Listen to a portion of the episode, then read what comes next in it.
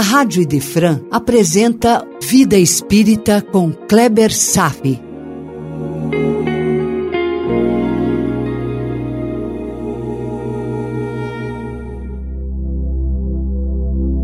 Nosso Lar, capítulo 21, continuando a palestra, parte 4. Estamos hoje concluindo a última rodada do capítulo 21. Vimos que ter acesso às memórias do passado, assim como saber da natureza profunda das coisas, não depende apenas do esforço dos estudos. Deus vai revelando a sua sabedoria ao nível moral do ser que se apresenta o santo conhece coisas que são impossíveis para nós e que não estão descritas em nenhuma enciclopédia e nem serão. Vamos à última questão para os nossos estudos de hoje do Livro dos Espíritos. Questão 312. Os espíritos mantêm a lembrança dos sofrimentos que suportaram durante a sua última existência corporal? Resposta: isso ocorre frequentemente. E essa lembrança concorre para que avaliem melhor a felicidade que podem desfrutar como espíritos. Veja só, meu irmão. O espírito conserva lembranças do estado corporal em que se encontrava na última existência. Desperta e, mergulhado num certo grau de estupor, ainda pensa estar encarnado, ainda procura por sua família, pelo seu trabalho, pelos seus amigos. Tudo porque os fatos derradeiros da encarnação na Terra permanecem vivos, retidos na sua consciência. Ele vive uma ilusão durante um período temporário. Pode durar de algumas horas até muitos anos. A título de curiosidade, meu irmão Humberto de Campos, ou conhecido Irmão X, escreveu dezenas de livros pelas mãos de Chico Xavier. Porém, se você ler o primeiro de sua série, chamado Crônicas de Além Túmulo, você vai perceber nas histórias, nas mensagens, no teor que é transmitido, um vínculo ainda presente com a sua recém-desencarnação. É muito curioso esse fato. Ao longo do tempo, ele vai modificando esse padrão e se tornando cada vez mais um espírito pensante a nos ensinar. Mas há alguma coisa diferente em relação a espíritos elevados. Num certo espaço de tempo, um espírito elevado se livra das lembranças para inteirar-se das belezas imortais da vida. Ele troca rapidamente a sua roupagem moral, saindo do estado de perturbação inicial e natural ao desencarne redirecionando a sua atenção para a consciência do que lhe está acontecendo. E atenção com o termo frequentemente, lá da resposta dos espíritos. A lembrança dos sofrimentos que suportaram durante a sua existência corporal ocorre frequentemente. E essa lembrança concorre para que melhor avaliem a felicidade que podem desfrutar como espírito muitos homens retornam ao mundo espiritual na condição de se apresentarem com um certo grau de sonambulismo, onde a memória de sua vida se fixa num específico trauma moral. Isso é uma patologia espiritual. A fixação em um ponto específico de sua vida humana causa a realimentação constante daquele evento. Ele revive uma vez e revive e revive e se transforma num tipo de prisão emocional, uma auto-obsessão, um círculo que o prende no estado fixo de tempo. Ele pensa estar vivendo numa época específica e perdura assim por um período de tempo indeterminado. Essa perturbação vai minando aos poucos todas as outras referências de sua vida anterior. Vivencia e repassa por tempo indeterminado apenas aquele momento em que se fixou. Vagarosamente, ele vai perdendo conexão de acesso a todas as outras memórias, entrando num estado de catatonia existencial.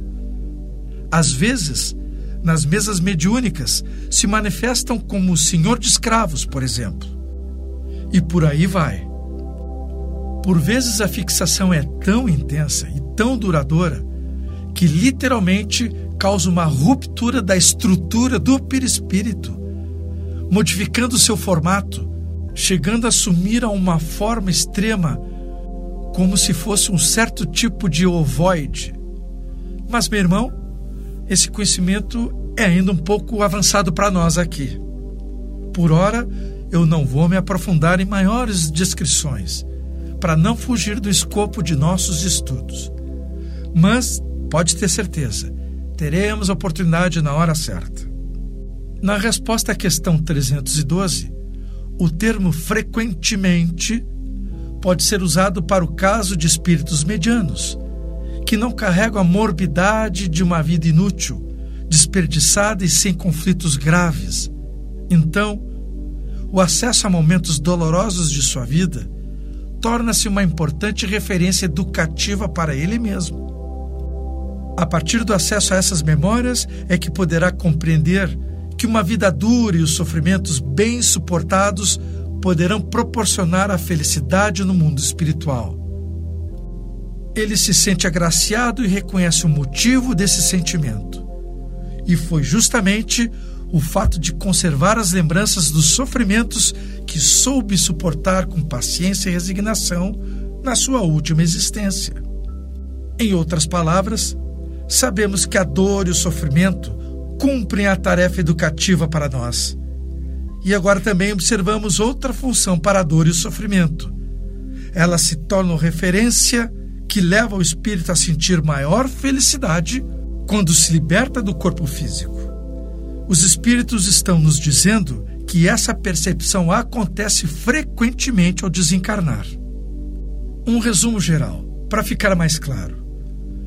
Após o desencarne, o espírito poderá ter acesso às suas memórias de vida recente, sendo que alguns lances difíceis e dolorosos frequentemente são repassados, para que, por consequência, ele desfrute mais da felicidade da vida espiritual quando se sente vitorioso, por ter conseguido crescer diante da dor. Os espíritos não têm imediato acesso a outras vidas passadas, o que vai acontecer apenas se esse acesso lhe trouxer benefícios de algum aprendizado ou alguma outra finalidade útil.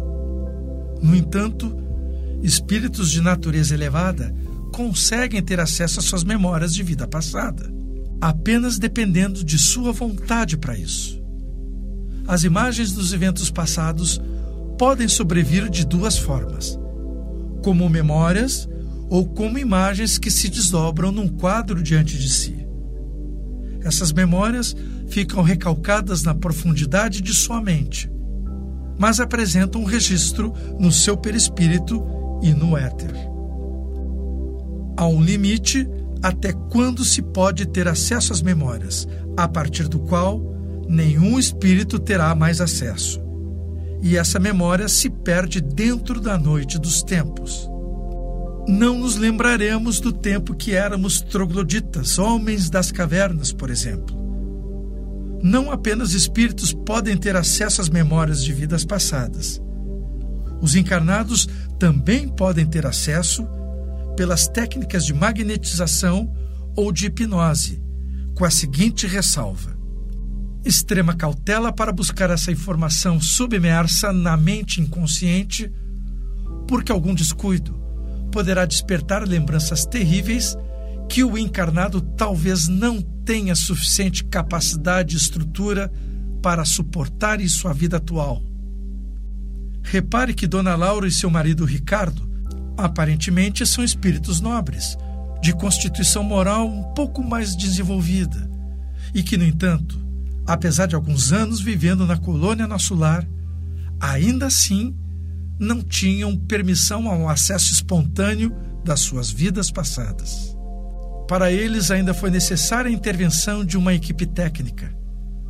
Além disso, repare que nem todas as memórias foram despertadas para eles, mas apenas aquelas que iriam fornecer a compreensão de suas novas tarefas no porvir. E mais, Além das memórias selecionadas, o período permaneceu circunscrito a 300 anos de rememoração. Assim, você, meu irmão, poderá ter condições de compreender mais as questões do livro dos Espíritos, comparando com a situação do casal. E por fim, avançando mais um passo no capítulo de hoje, mais uma vez surge o velho conhecido umbral. Leia comigo o que disse Dona Laura sobre Teresa, a mãe de Heloísa. Abre aspas.